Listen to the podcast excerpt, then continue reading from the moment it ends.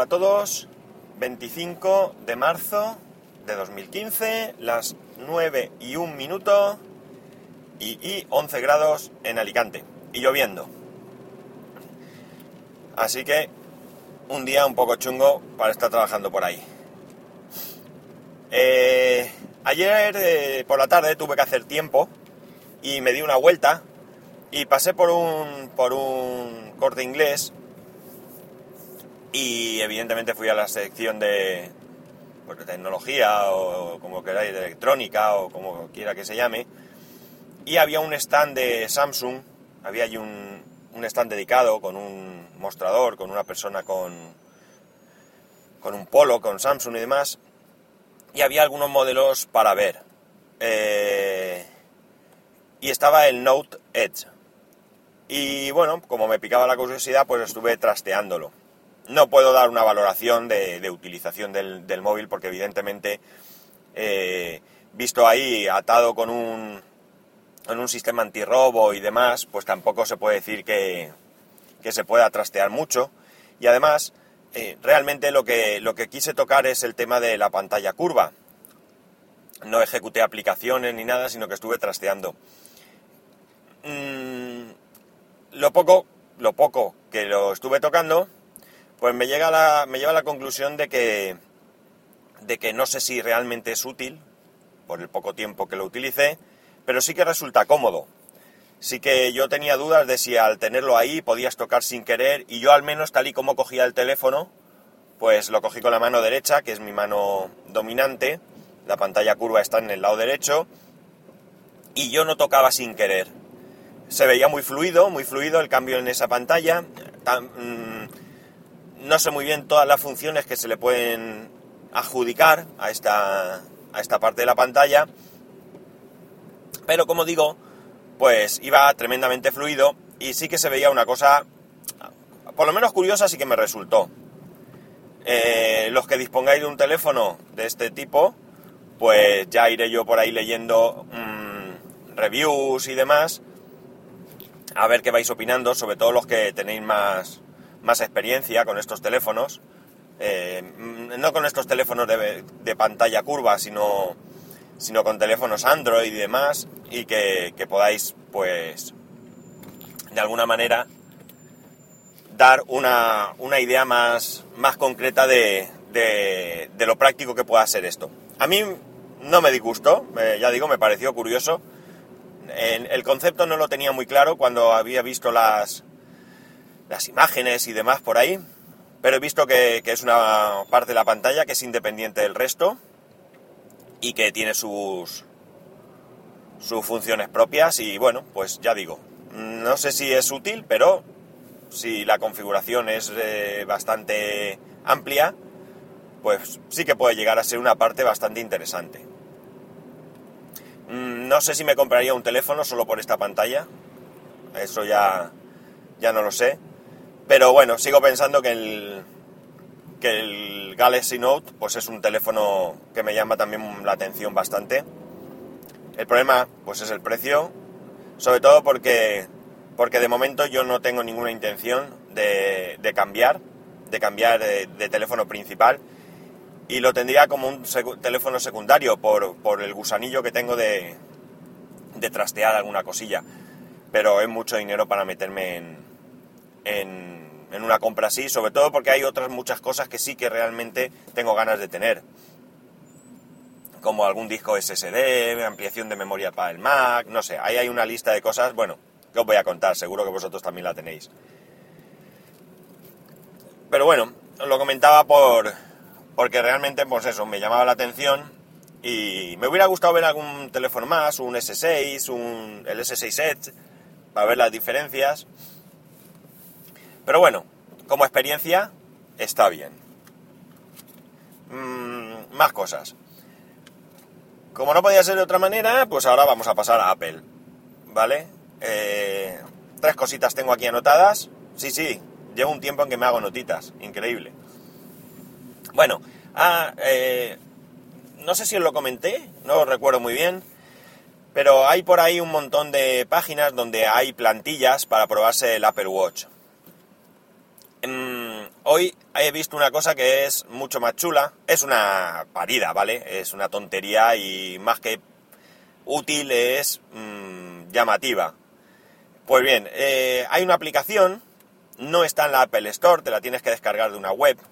No me gustan mucho este tipo de cosas, pero bueno, no me he podido resistir a probarla, porque utiliza realidad virtual o realidad aumentada, no me acuerdo cómo se llama, y estas cosas siempre me llaman la atención.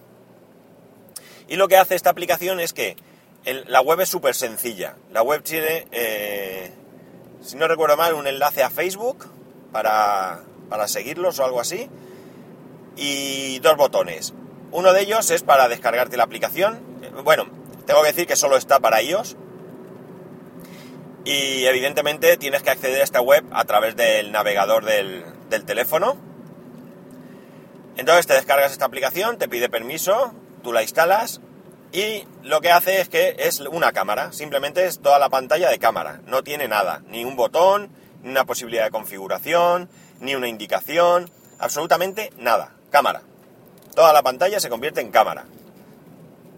Y eh, el otro botón es para que te imprimas una plantilla, que es un hexágono, con una serie de símbolos, que lo que hacen es que tú este hexágono te lo pones en la muñeca y entonces cuando eh, pones la, cámara apuntando a esta, a esta, ¿cómo se dice? A esta plantilla, pues ves a través de, la pantalla como si de la pantalla del iPhone como si tuvieras el Apple Watch en tu muñeca. Dice, he leído que no en esta web, sino en el artículo donde lo mencionaban, que podías probar el reloj de 42 milímetros y de 38. Yo no he conseguido hacerlos cambiar, ¿vale? A no ser que en la plantilla ponga algo que como no me la he leído, me la he puesto y lo he probado esta mañana. Pues no, no sé si cambiando la posición de la plantilla quizás cambie el tamaño del reloj. Lo que sí que hace es que pegando toques en la pantalla, en cualquier punto de la pantalla, va cambiando el color de la correa entre el negro, verde, rojo, blanco y azul. Bien, una tontería como digo, una chorradica y una curiosidad, vamos. No tiene más historia, no puedes hacer nada con el reloj, ni puedes interactuar, ni nada de nada, ¿vale? Os dejaré el enlace en las notas del podcast de hoy. Más cosas. La beta.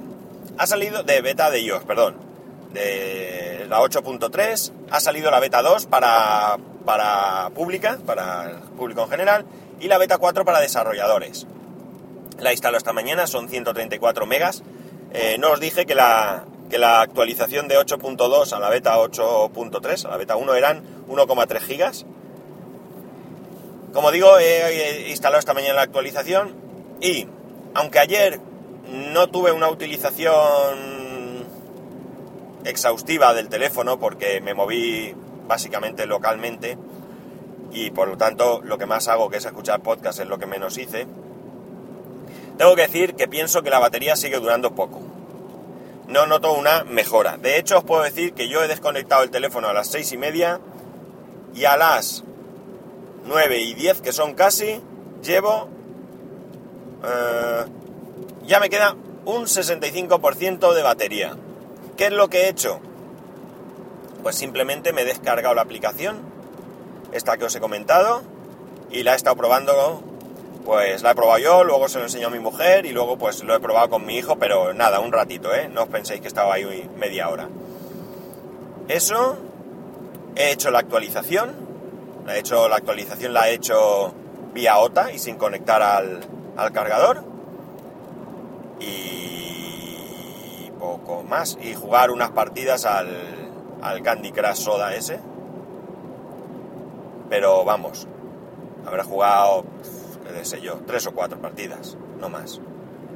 Y ya veis que el consumo de batería es bestial, bestial, brutal.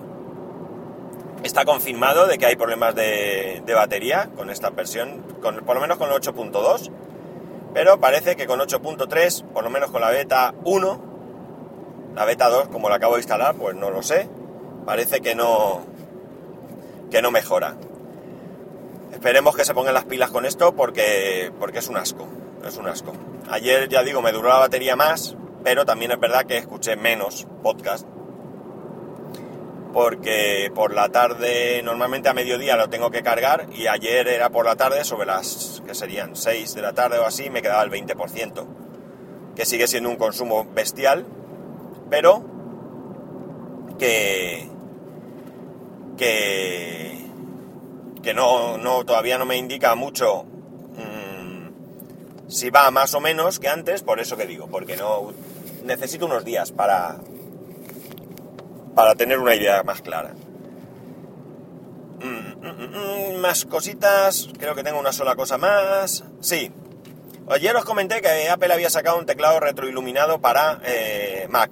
Pues bien, después de correrse la voz, parece ser que este teclado, la, la, imagen al menos, la han cambiado en las Apple Store donde se, donde se podía ver y ha desaparecido. No se sabe si esto es porque no querían sacarlo tan pronto y han metido la pata o por qué.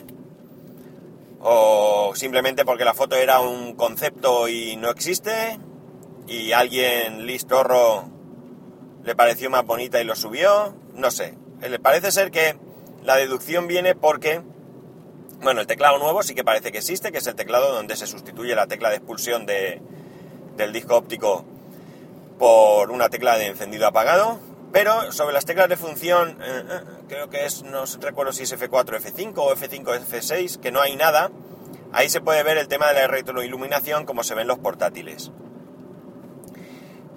Supongo que los próximos días pues se irá aclarando el tema de este teclado. Ya digo que a mí lo de la retroiluminación pues me parece una pijada, puede ser llamativo, bonito, mm, quizás también útil, ¿por qué no? Pero en mi caso, no, no le veo la gracia si el consumo de, de batería o de pilas, en mi caso, es mucho mayor. Y ya está, no voy a dar la vara más. Ya sabéis que para poneros en contacto conmigo lo podéis hacer a través de Twitter en arroba spascual o a través del correo electrónico en spascual.es. Un saludo y nos escuchamos mañana.